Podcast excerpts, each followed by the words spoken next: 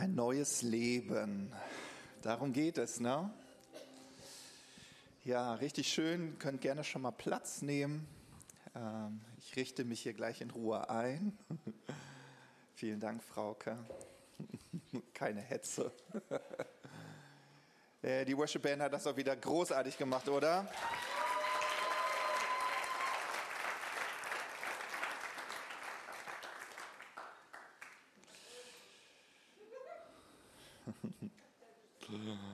Oh, wenn wir alle ein bisschen mehr von Fabrice hätten, oder? Der macht sich keinen Kopf. Wenn er fröhlich ist, ist er fröhlich. ah, richtig schön. Ja, wir befinden uns in einer ganz wunderbaren Predigtreihe über die Kleider des Königs. Ja, Kleider kleiden uns, ja. Ne? Ähm, ich bin immer noch sehr berührt von der Predigt von dir, Joscha. Also für alle, die gerade auf YouTube denken, boah, ich, ja, ihr dürft ruhig klatschen. ähm, also alle, die gerade auf YouTube diese tolle, äh, diese tolle Predigt sich anschauen wollen, ich verweise mit Freude auf die Predigt von Joscha Thomsen am Kreuz. Es lohnt sich, die vielleicht vorher sich anzuhören. Und falls du das gemacht hast, dann bist du hier genau richtig. Wow, so kann man eine Predigt starten. Ne? ja, genau. Also Joscha, äh, du hast uns auf eine ganz besondere Art und Weise vor Augen gemalt, wie wichtig das Kreuz war. Ja? Und wisst ihr, manchmal vergessen wir das in unserem Alltag. Es ist halt, es ist irgendwie so dieser besondere Moment. Ist wie, wie Geburtstag oder so. Und dann denkst du, wow, das war so toll.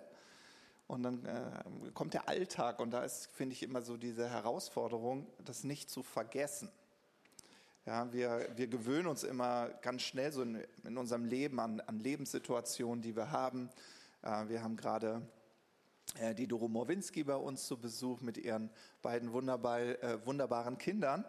Und, ähm, und heute Morgen äh, sagte meine Frau so zu mir, ich wusste gar nicht, wie das so ist mit kleinen Kindern noch so. Ich so, ja, verstehe ich, Schatzi, verstehe ich, aber das Abenteuer wartet jetzt auf uns. Und so, ja, ne, man gewöhnt sich halt an so einen Standard, das ist dann so. Aber wisst ihr, woran wir uns wirklich gewöhnen sollten, ist halt der Standard des Himmels. Daran sollten wir uns gewöhnen. Und deswegen sind solche Lobpreiszeiten wie gerade ganz wichtig, weil uns ja nochmal so dieser Moment geschenkt wird, wo wir Jesus sehen und auf Jesus schauen und vielleicht nicht gerade auf unsere Lebensumstände, auf unseren Alltag, der vielleicht manchmal eintönig sein kann. Ähm, aber Jesus, wenn er so auf dein Leben schaut, dann schaut er es immer durch das Kreuz an. Das ist seine Sicht auf dein Leben. Er schaut immer erst durch das Kreuz, durch Jesus auf dein Leben. Und dann merken wir auf einmal, dass die Fehler, die wir ja scheinbar so viel machen, dann doch nicht so ins Gewicht fallen, wenn wir durch Jesu Augen schauen würden. Ja. Genau. So, bevor ich jetzt anfange zu labern, starte ich einfach. Also Joscha, genug Lobeleien hier. Du hast das richtig gut gemacht. Also ich liebe deine leidenschaftliche Art, wie du predigst. Und ich habe heute in der Mitarbeiterrunde schon angekündigt, ich mache das mal ganz trocken heute. Okay. Also unsere Predigreihe ist die Kleider des Königs. Und ähm, dahinter verbirgt sich etwas. Ja, wir, haben, äh, wir finden dieses Bild mit diesem Kleid oder mit dem Mantel, den Jesus dir anzieht. Ja, da gibt es eine Bibelstelle, Jesaja 61, Vers 10. Ich glaube, die hat Joscha auch letzte Woche schon geteilt. Ja, da heißt es: Freuen, ja, freuen will ich mich. Jubeln soll meine Seele. Warum? Weil er mir Kleider des Heils ja, und den Mantel der Gerechtigkeit angetan hat. Ja, und ich liebe, ich liebe den Propheten Jesaja, weil er diese Bildsprache benutzt. Nun, wenn du über Kleider nachdenkst, dann ist das ganz interessant. Heutzutage, wir hier in unserer europäischen Welt, für uns bedeuten Kleider auch ein bisschen Status, Style, ja, Identität. Ne? Interessanterweise, wenn du in die Zeiten Jesu gehen würdest und überlegen würdest, okay, was bedeuteten Kleider da, dann war das einfach, ja, du läufst nicht nackt rum. Ja? Und du hattest meist, wenn du Glück hattest, eine Garderobe, also sprich ein Kleid. Du hast da nicht gewechselt. Das konntest du dir einfach nicht leisten.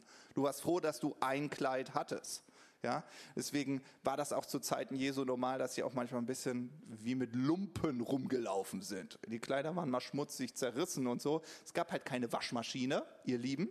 Ja, wenn man waschen wollte, ist man mit Kleidern gleich in den See gegangen. Ja, so und das war immer der See, wovon ein syrischer Hauptmann mal gesagt hat: Alter, in die Plörre ja, in den Jordan, da gehe ich nicht rein. Bäh, was ist das denn für ein Dreckwasser? Ja, und da haben die sich dann frisch gemacht. Ja, so, also ich sage immer zu meiner Frau, so gut, dass du nicht zu Zeiten Jesu gelebt hast. Also schade, du hättest Jesus erleben können, aber ich glaube, du wärst völlig überfordert gewesen. Ja, so, so hier, nee, kein Make-up und sowas. Nee, das gab's alles nicht. Und du denkst so, ah, okay.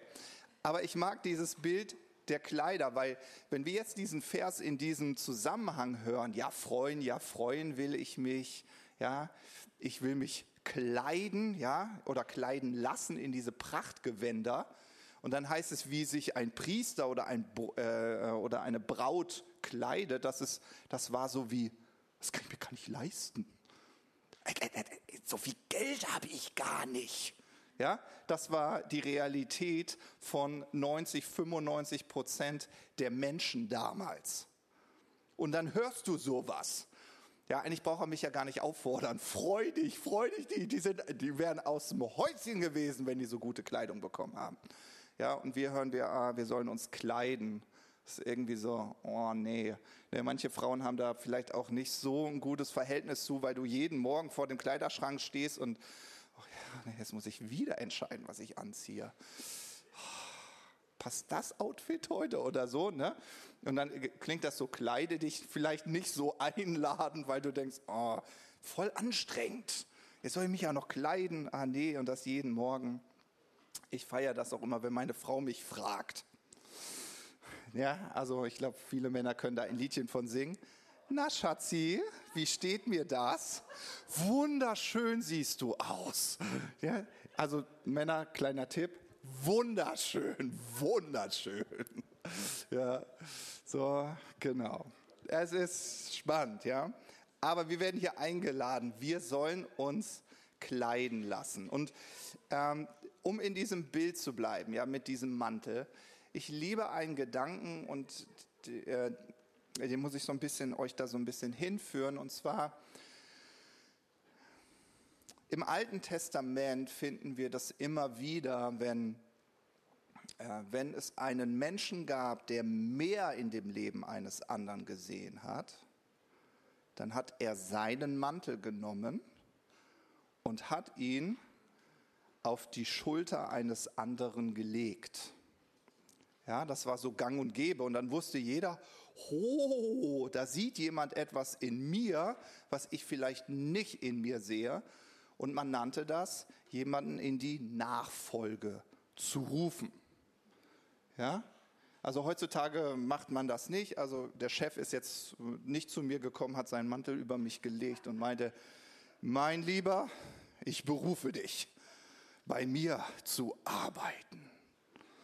Wäre ein bisschen awkward auch so ein bisschen, ne? oder? Ne? Wobei wir das ja in manchen ähm, Berufen schon haben. Ne? Also dann kriegst du einen Kittel. Danke für den Kittel. Dann kriegst du Arbeitskleidung. Ja, aber allein dieser Moment, dass ein Mantel so auf deine Schulter gelegt wird und Ruben, vielleicht würdest du mir mal deine Jacke leihen. Stellt euch mal vor, wir würden, wir würden das immer noch leben. Ist da noch Geld drin? Ja, ich habe heute keine Jacke mit. Ich habe gehört, es soll heute warm werden. Also das ist Rubens Lederjacke. Habt ihr ihn damit schon mal gesehen? Habt ihr euch schon mal so überlegt, wie das wäre, seine Lederjacke mal anzuhaben? Rubens Lederjacke? Ja? Spannender Gedanke. Und jetzt stell dir mal vor, Ruben würde zu dir kommen und seine Jacke auf dich legen. Weißt du? Und, du, und du hast und hast du diesen Moment und Ruben würde sagen, du, ich sehe was in deinem Leben, ich sehe etwas. Komm, folg mir nach. Leb, leb den Traum Gottes für dein Leben. Ach, Ruben. ja? Und ich mag dieses Bild, weil genau das ist, was Jesus mit dir gemacht hat.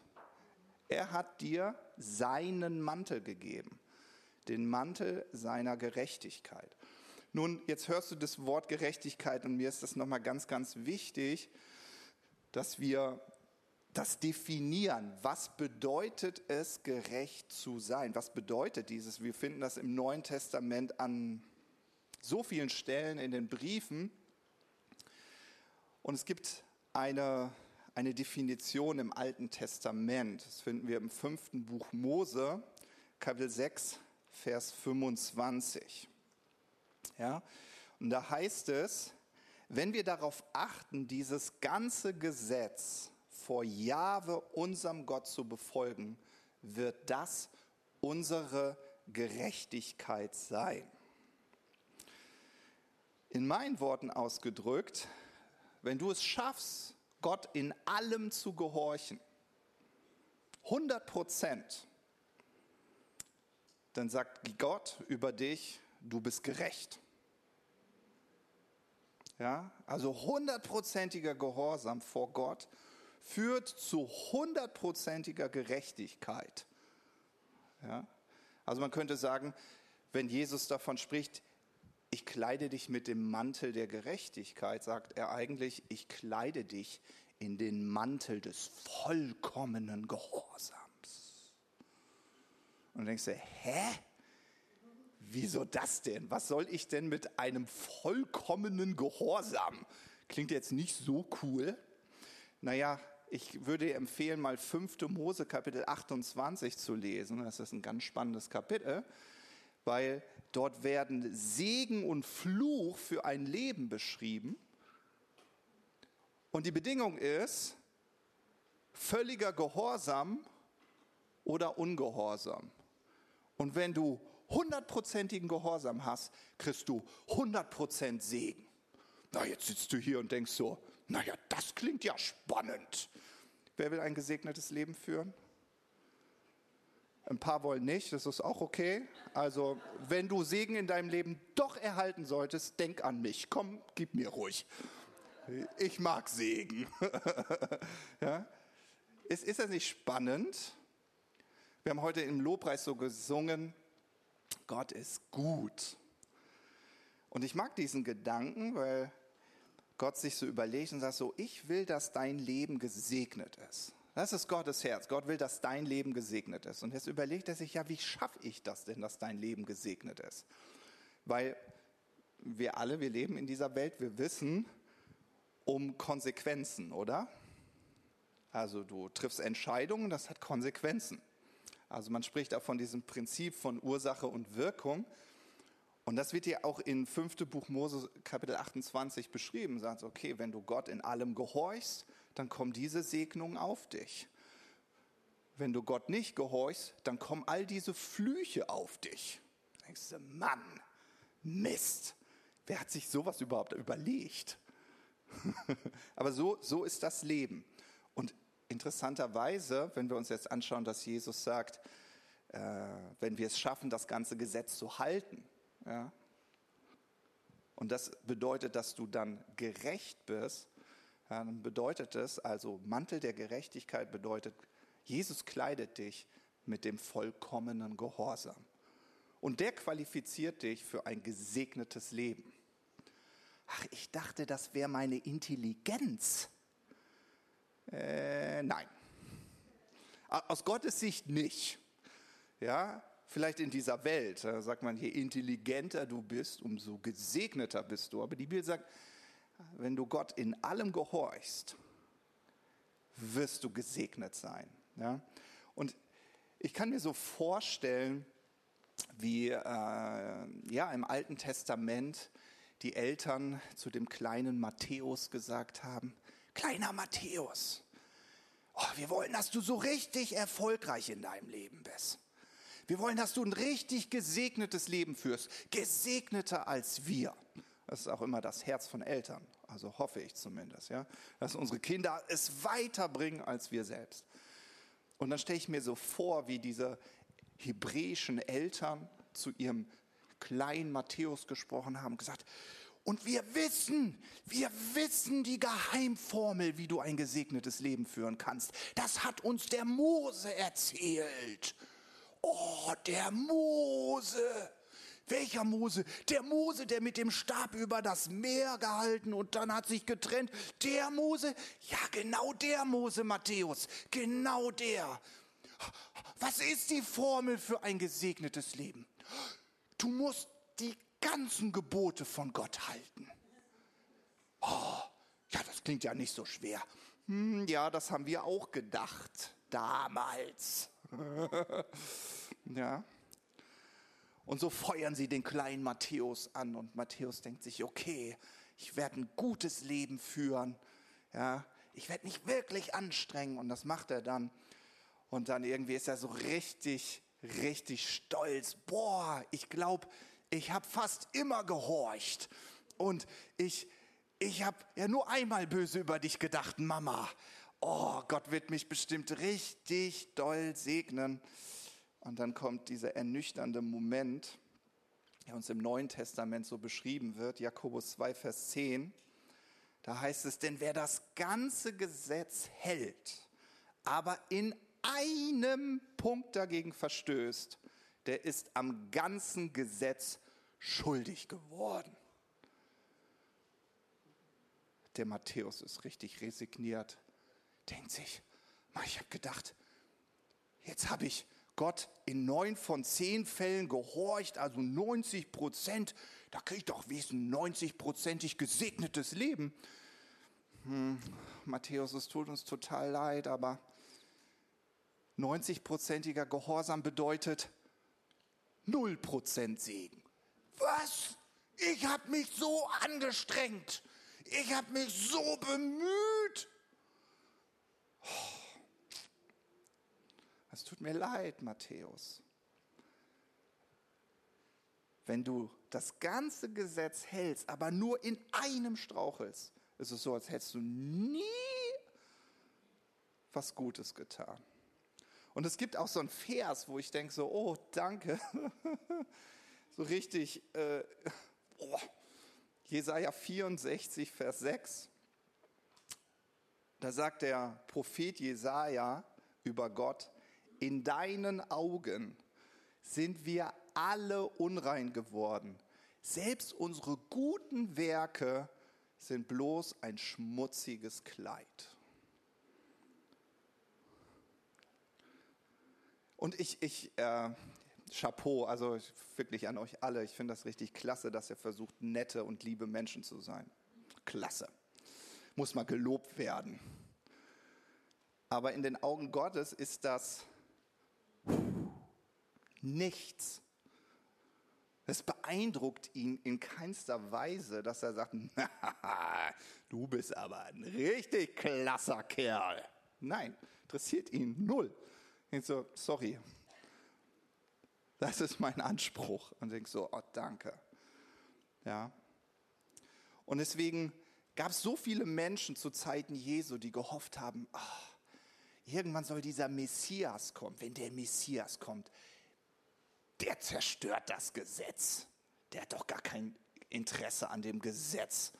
Ja, dann sagt Jesus in Matthäus 5, Vers 17, denkt nicht, dass ich gekommen bin, um das Gesetz oder die Propheten außer Kraft zu setzen. Ich bin nicht gekommen, ihre Forderungen abzuschaffen, sondern um sie zu erfüllen. Und die gucken ihn an und sagen, wir mögen die Gesetze nicht. Die zeigen uns nur die ganze Zeit, wie, was für Versager wir sind. Da heißt es, du sollst nicht Ehe brechen, und jetzt sagst du Jesus, selbst wenn ich nur einen kurzen Gedanken habe, dass ich denke, oh, oh die Frau ist aber hübsch. Habe ich schon einen Ehebruch begangen? Und du denkst so, oh Jesus, ja, ja. Und du denkst so, Ich bin doch so verloren. Und, und, du, und du, du sagst, du lässt das Gesetz bestehen, du nimmst es nicht weg. Nein, ich bin nicht gekommen, das Gesetz aufzulösen, aber ich bin gekommen, um es zu erfüllen. Und wenn du über den Mantel der Gerechtigkeit nachdenkst, dann sollst du heute hören und wissen, dass Jesus auf diese Welt gekommen ist, um Gott in allem zu gehorchen. Das war die Absicht, seine Aufgabe, womit er auf diese Welt kam. Und dann hat er angefangen, jedes einzelne Gesetz zu befolgen. Und dann stirbt Jesus am Kreuz. Hm. Gut, alle Menschen müssen irgendwann mal sterben. Ja, dann denkst du, ja, den Tod wie Jesus, den will ich ja auch nicht. Ah, nee. Na. Aber dann steht er irgendwie wieder auf und alle sind so perplex und denken, was ist da passiert? Und dann, und das ist dieser schöne Gedanke, wenn jemand gestorben ist, dann darf er etwas vererben. Und ich stelle mir so diesen Moment vor, wo Jesus im Himmel ist und sagt, Papa, ich bin doch gestorben. Und der Papa im Himmel, ja, bist du. Hey, ich habe doch ein Erbe. Ich habe doch auf, auf der Erde was aufgerichtet. Ja, und dann stelle ich mir vor, wie der Vater im Himmel ihn anschaut, also ja, hast du. Du hast das geschafft, was kein Mensch zuvor geschafft hat. Du hast es geschafft, völlig zu gehorchen, zu 100 Prozent. Und dadurch hast du erlebt, wie der Himmel über dein Leben geöffnet wurde. Ganz viel Kraft und Vollmacht durch dein Leben sichtbar wurde. Wenn du gebetet hast, jedes Gebet wurde erhört. Ja, genau. Das meine ich. Die Gerechtigkeit, den völligen Gehorsam, der mich kleidet wie dieser Mantel. Hm, genau. Das ist deins. Ja, und was hast du jetzt damit vor? Na, den, den will ich verschenken. Das ist mein Erbe. Das will ich geben. Hm, okay. Ja. Die Bibel beschreibt, dass du diesen völligen Gehorsam, diese Gerechtigkeit nur durch eine Art bekommen kannst. Nicht dadurch, dass du lieb und nett wirst, sondern dass du an Jesus Christus glaubst. Ja? Und das Spannende ist, dass es so einen Moment gibt, ich gebe euch noch eine Bibelstelle dazu, dass ihr wisst, dass ich hier auch nicht lüge. Schauen wir mal, Römer 3, Vers 21. Da heißt es, doch jetzt hat Gott unabhängig vom Gesetz, aber in Übereinstimmung mit den Aussagen des Gesetzes und der Propheten seine Gerechtigkeit sichtbar werden lassen. Es ist eine Gerechtigkeit, deren Grundlage der Glaube an Jesus Christus ist und die allen zugute kommt, die glauben. Ja, also, du bekommst diese Gerechtigkeit jetzt nicht dadurch, dass du jedes Gesetz befolgst versuchst ein guter Mensch zu sein, ein gutes Leben zu führen, sondern dir wird dieser Gehorsam geschenkt, indem du an Jesus Christus glaubst. Und vielleicht denkst du, naja, das ist jetzt nicht so spektakulär. Es ist unglaublich spektakulär, weil es die einzige Möglichkeit ist. Ja? Es ist die einzige Möglichkeit, ein gesegnetes Leben zu führen. Und ich mag diesen Gedanken, dass der Paulus dann gesagt hat, ich bekenne mich offen und ohne Scham zu dieser Botschaft. Römer 1, Vers 16 und 17. Ja, ich bekenne mich offen und ohne Scham zu dieser Botschaft. Und dann sagt er, sie ist ja Gottes Kraft. Ja, und nachdem wir verstanden haben, warte mal, Jesus schafft diesen Mantel, den Mantel der Gerechtigkeit, durch sein Gehorsam, wollen wir verstehen, dass das nicht ein Mantel ist, der dich zu einem lieben und netten Menschen macht, sondern es ist ein Mantel der Kraft. Ja, schau mal deinen Nachbarn an. Sag, es wartet ein Mantel der Kraft auf dich. Ein Mantel der Kraft. Ja, ein Mantel der Kraft. Und das finde ich irgendwie total spannend, weil der Apostel Paulus uns dazu ermutigt, ja, in Römer 13, lesen wir das, Römer 13, Vers 14, sagt er, legt alles ab und zieht Jesus Christus wie ein neues Gewand an. Er soll der Herr eures Lebens sein. Also ich soll mich in Jesus kleiden wie in einen Mantel. Und wisst ihr, das Spannende ist, wenn ihr zu Zeiten Jesu gelebt hättet, es ist, also ich weiß nicht, wie es euch geht, aber ich liebe gerade einfach die Evangelien zu lesen. Wir machen das in unserer Dinnerparty. Das geht so ein bisschen reihum, dass jeder immer aus den Evangelien eine kleine Geschichte, eine Begegnung mit Jesus rausholt.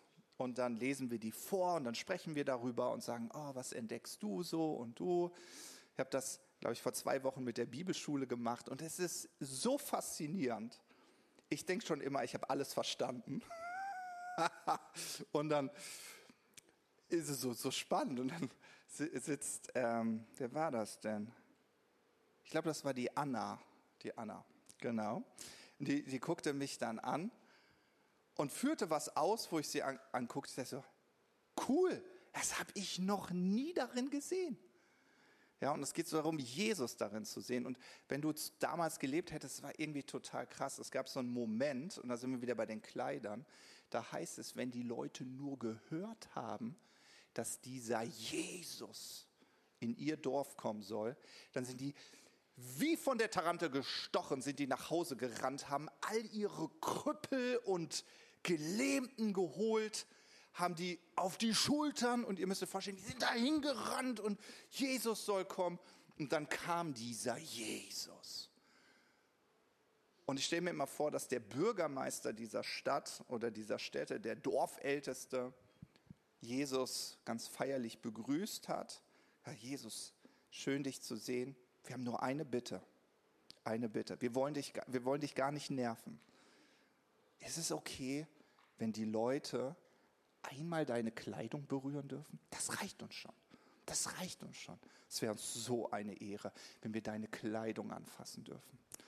Und Jesus muss irgendwie Ja gesagt haben, denn das heißt, dass Jesus durch diese Dörfer ging und die Leute einfach nur seinen Mantel anfassten. Und oh, instant waren sie geheilt.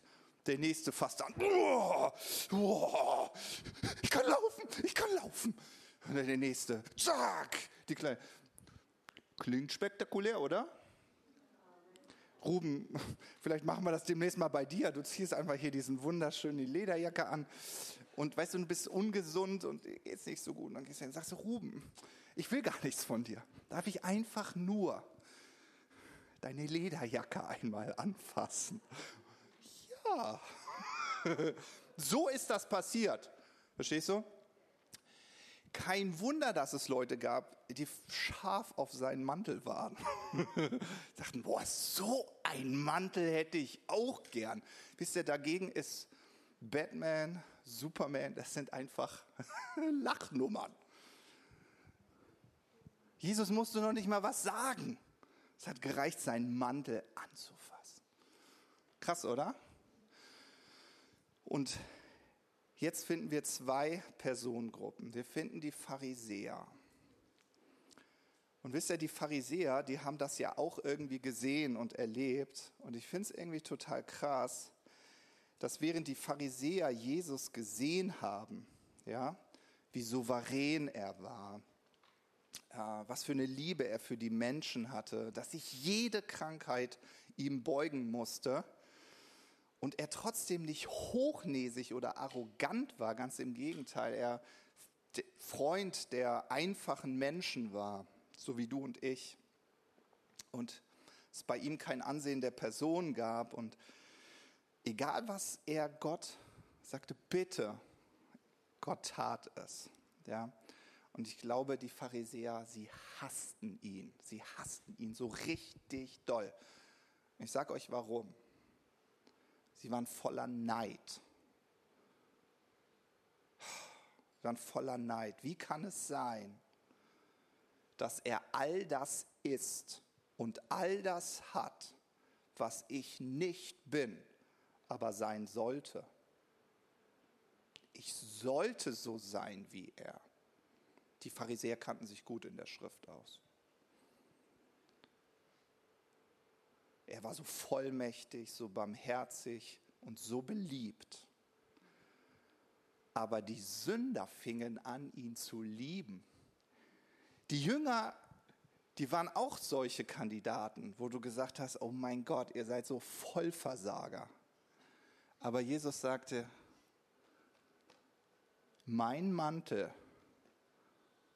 für dich, mein Mantel für dich folg mir nach. Ich mache dich zu Menschenfischern. Ja, ich bin dabei. Natürlich, das lasse ich mir nicht entgehen. Eigentlich war ja mein Traum für mein Leben, ich mache eine Fischbude auf. Aber okay, was, come on, was ist die Fischbude, wenn ich mit dir unterwegs sein kann, Jesus? Ach, würdest du auch einmal deinen Mantel auf mich legen? wow, es ist doch unglaublich, oder? Und dann stirbt also dieser Jesus und er sagt, Gott, genau diesen Mantel, den will ich jedem geben, der an mich glaubt. Und weiß nicht, vielleicht sagst du, Matthias, es ist gar nicht neu für mich, dass ich durch meinen Glauben an Jesus gerecht bin. Ja. Aber wusstest du, dass du durch deinen Glauben an Jesus genau diese Vollmacht, Zugang zu dieser Vollmacht hast? Ah, danke, wer hat Amen gesagt? Habibi.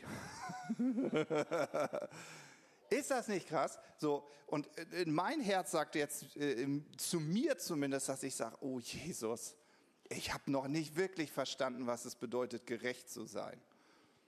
Ich verstehe das nicht wirklich. Verstehst du das? Also wenn ich denke, wenn ich es so wirklich verstanden habe, dann wird mir doch dasselbe passieren, was dir passiert ist.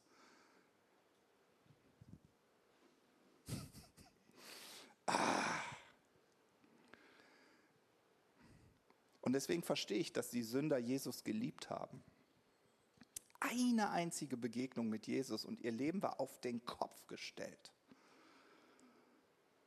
Und jetzt heißt es, wir sollen uns in das Gewand Jesu kleiden. Naja gut, wie mache ich das denn? Ich finde, einer der passendsten Bibelstellen dafür finden wir in Epheser Kapitel 4. Epheser Kapitel 4, Verse 22 bis 24. Da heißt es, ihr sollt euer altes Leben wie alte Kleider ablegen. Haben wir wieder das Bild mit den Kleidern dann heißt es, folgt nicht mehr euren Leidenschaften, die euch in die Irre führen und euch zerstören. Lasst euch in eurem Denken verändern und euch innerlich ganz neu ausrichten. Zieht das neue Leben an, wie ihr neue Kleider anzieht. Ihr seid nun zu neuen Menschen geworden, die Gott selbst nach seinem Bild geschaffen hat. Jeder soll erkennen, dass ihr jetzt zu Gott gehört und so lebt, wie es ihm gefällt. Ja? Und während ich so die Predigt vorbereitet habe, habe ich nochmal so überlegt, ja, okay, wie sieht denn ein Leben aus, was dir gefällt, Jesus? Und ich weiß, wie es euch geht, aber manchmal denkt man einfach immer an, diese, an dieses Nett und Liebsein. Ja, ich bin geduldig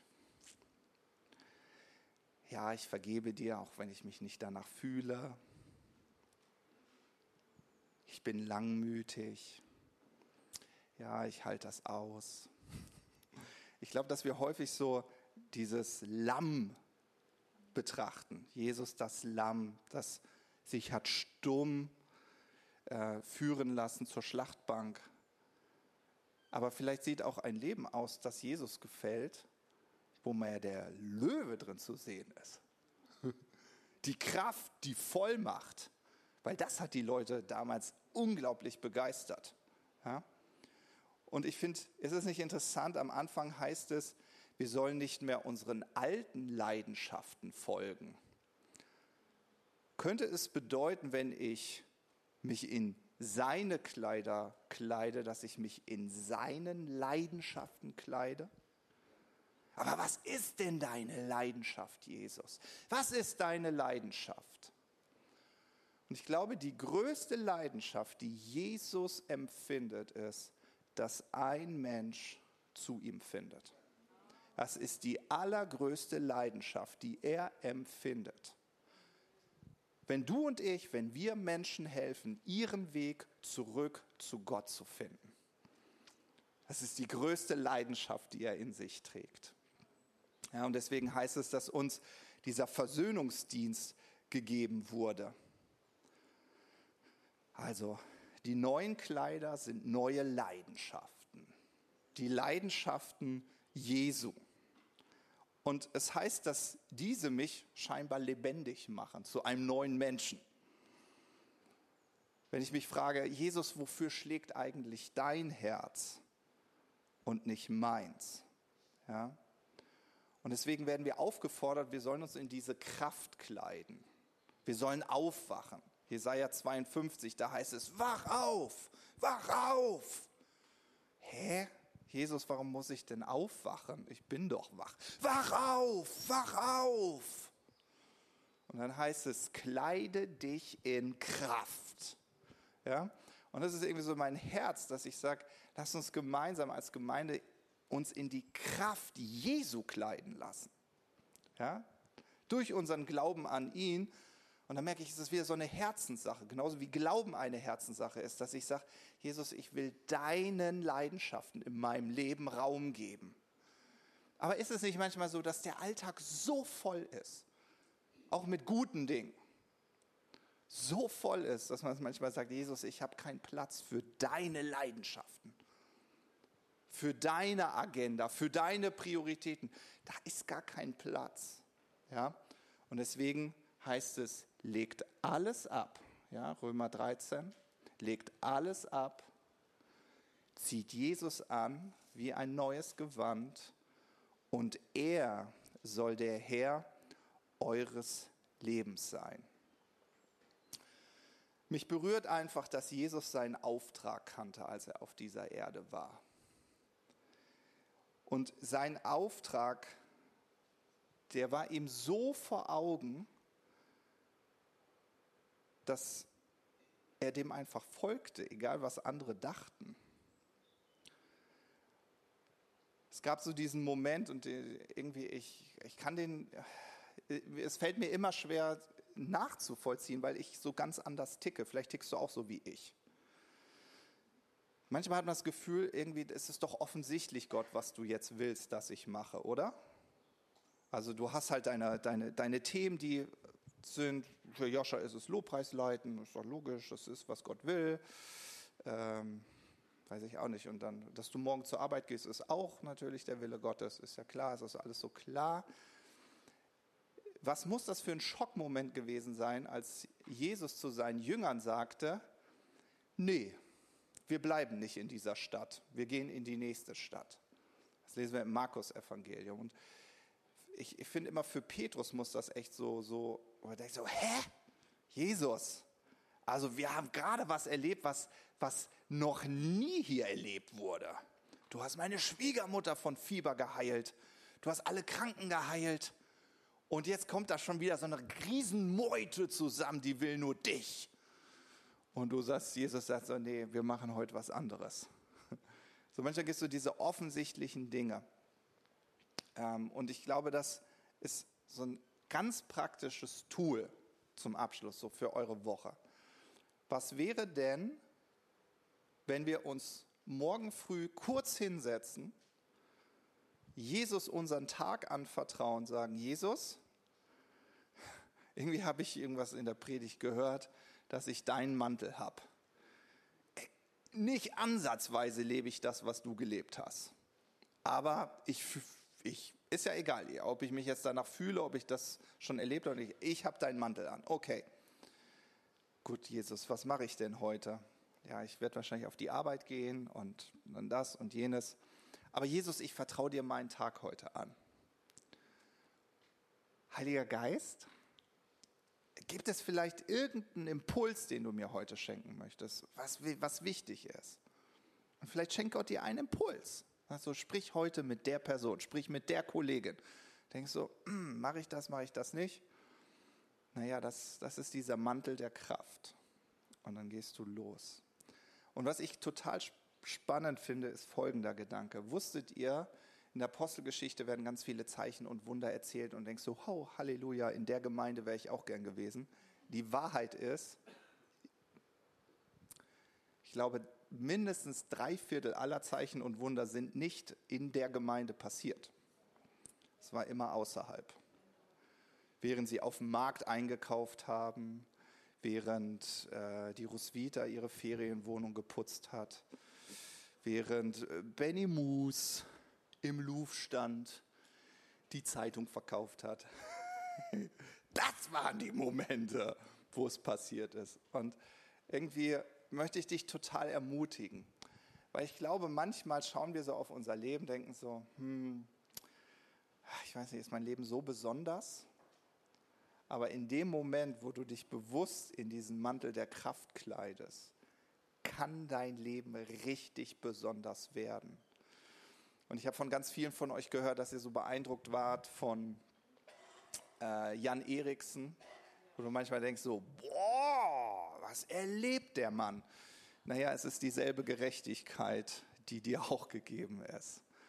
Ja, und ähm, ich will uns da so ermutigen, dass wir uns einfach damit kleiden.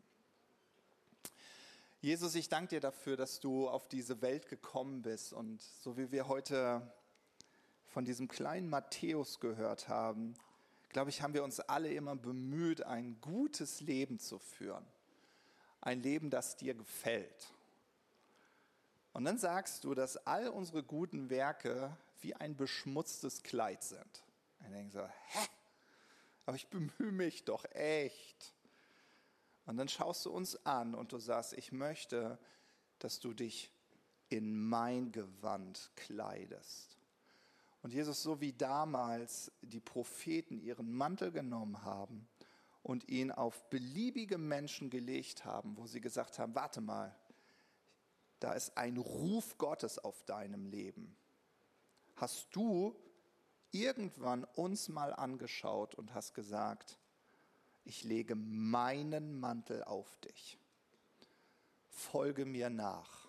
Ich mache dich zu einem Menschenfischer. Und Jesus, ich danke dir dafür, dass wir unseren Weg zurück zu Gott gefunden haben. Wir danken dir für all die Menschen, die uns auf diesem Weg begleitet haben. Was für ein Privileg. Und Jesus, ich danke dir dafür, dass du uns deinen Mantel gegeben hast und uns ermutigst und sagst, nimm deinen Mantel, den ich dir geschenkt habe, und leg ihn wieder auf andere Menschen. Jesus, wir danken dir dafür, dass du uns diesen wunderbaren Auftrag gegeben hast, anderen Menschen von dir zu erzählen, von diesem gewaltigen Werk. Und Jesus, wir wollen uns genau in diesen Mantel kleiden, in den Mantel der Kraft. Wir wollen nicht nur liebe, nette Menschen sein. Nein, du hast uns ausgerüstet mit deiner Vollmacht, um die Werke des Teufels zu zerstören, deine Liebe zu offenbaren. Und Jesus wollen wir von ganzem Herzen umarmen. Amen.